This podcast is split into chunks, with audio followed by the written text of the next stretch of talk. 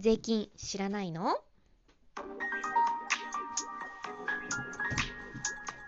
税理士リーナの税をシリーナこんにちは税理士リーナです。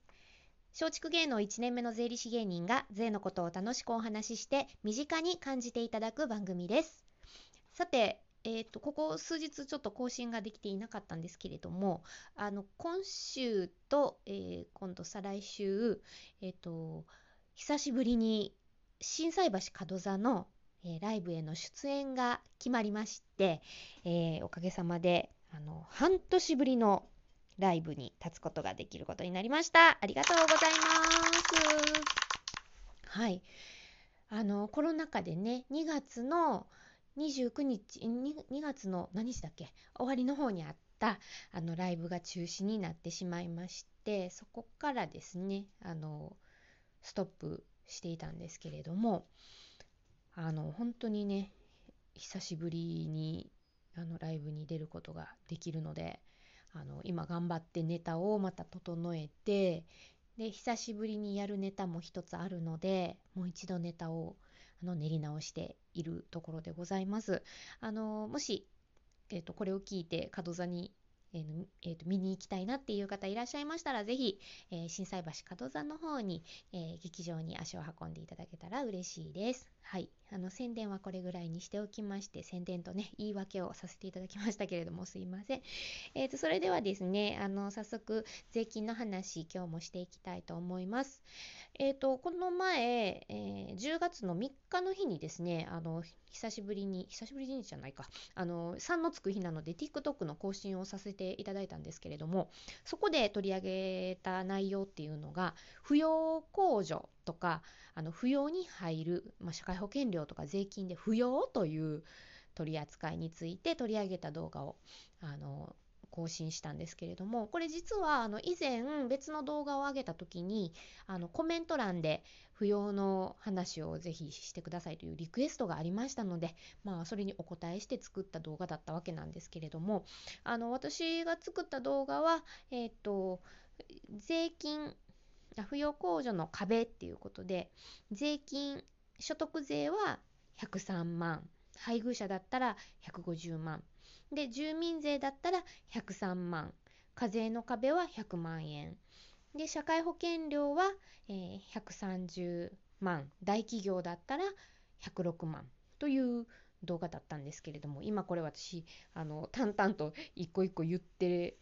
いながらですねこれ伝わってるかな理解できるかなというのがちょっとクエスチョンなわけなんですけれどもあのまずそもそもこの扶養の壁ってなんやねんっていう話からしていこうと思うんですけれどもあのよく扶養に入れないと損やみたいなことを言うんですけれどもこれねあの税金とあと社会保険料とでまたあの扶養の壁っていうのが違うんですよね。でこの扶養の壁っていうのはですねあの税金で言いますと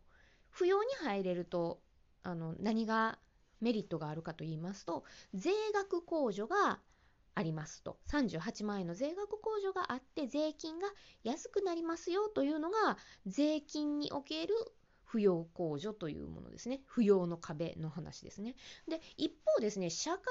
険料の話で扶養の壁というと何のことになるかというと、その家族だったり奥さんだったりが扶養に入ることができたらご本人がその社会保険料を負担しなくてもいいと。例えばねあの旦那さんご主人とか、まあ、あのお父さんとかその、まあ、一家の大黒柱的な稼ぎ頭的な人のところに社会保険に一緒にくっついて入れると。いうのがこれはあのこれが社会保険料の扶養に入るというメリットなんですけれどもまずこれがね税金と社会保険料とで扶養の壁の意味が違うんだっていうことをまずちょっと理解しておいていただきたいと。で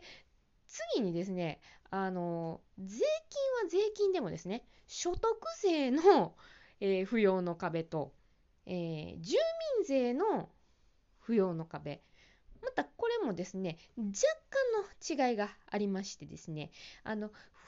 控除自体は同じなんですけれども、あの、配偶者の取り扱いね、これは私、あの、本当は厳密に言うとあの配偶者控除に関しては不要ではないんですよ。扶養控除と配偶者控除は税金の話の上ではまた別の話で配偶者控除を受けてる人に関しては扶養控除は適用できませんのであの扶養の壁っていうところに配偶者控除を一緒くたに入れると本当やったらクレームが出そうなところなんですけれどもでもなんとなく皆さんの感覚でねその辺って多分一緒やと思うんですよ。その奥さんが旦那さんのあの扶養に入ってたら得かなみたいな話を多分よくされると思うのでまあその厳密に言うとその法律の言葉上はちょっとちゃうんやけれども皆さんの感覚に合わせて今動画を作ってるということでその辺りはご了承いただいて理解していただきたいなと思うんですけれどもなのでですね、あのこの扶養の壁っていうのには、所得税、住民税の壁、そして、えー、社会保険料の壁、ね、あのこの3つがありますというのが、まず大前提なんですね。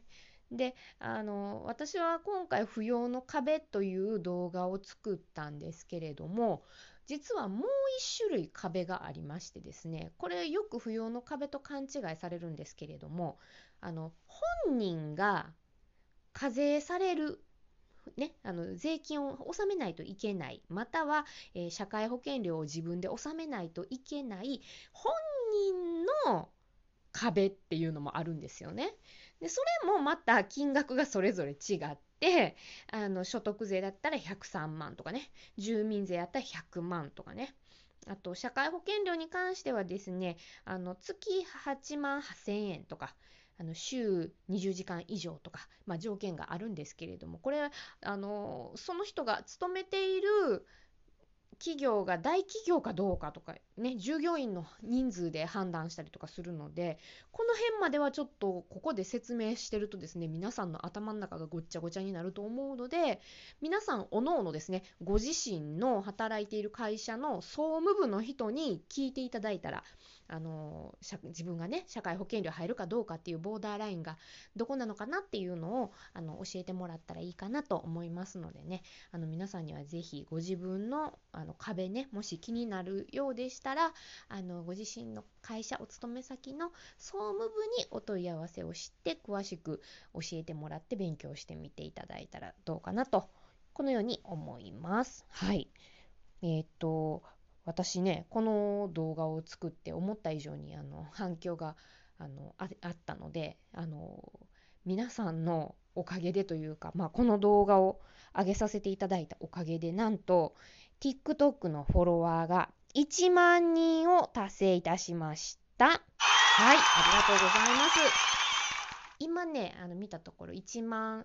1000いくらっていう感じなので1万2000にもうすぐ行くかなという感じなんですけれどもだからやっぱりねそれだけ皆さん本当は知りたいとかニーズがあるんですよねきっとね。はい、なのであのこれからも皆さんのお役に立てるような動画を作ってあの発信していきたいなと思っていますのでねあのこういう動画撮ってほしいとかこういうことを教えてほしいなっていうことがあれば、ぜひともリクエストをいただけたらなと思います。はい。で、あと、あの、ラジオトークのアプリでお聞きの方はですね、このアプリ上からお便りを送ることもできますし、えー、下にありますハートボタン、笑いボタン、えー、ネギボタンですね。この3つのボタンをあの連打していただきましてですねあの私の方にあのよかったよというあの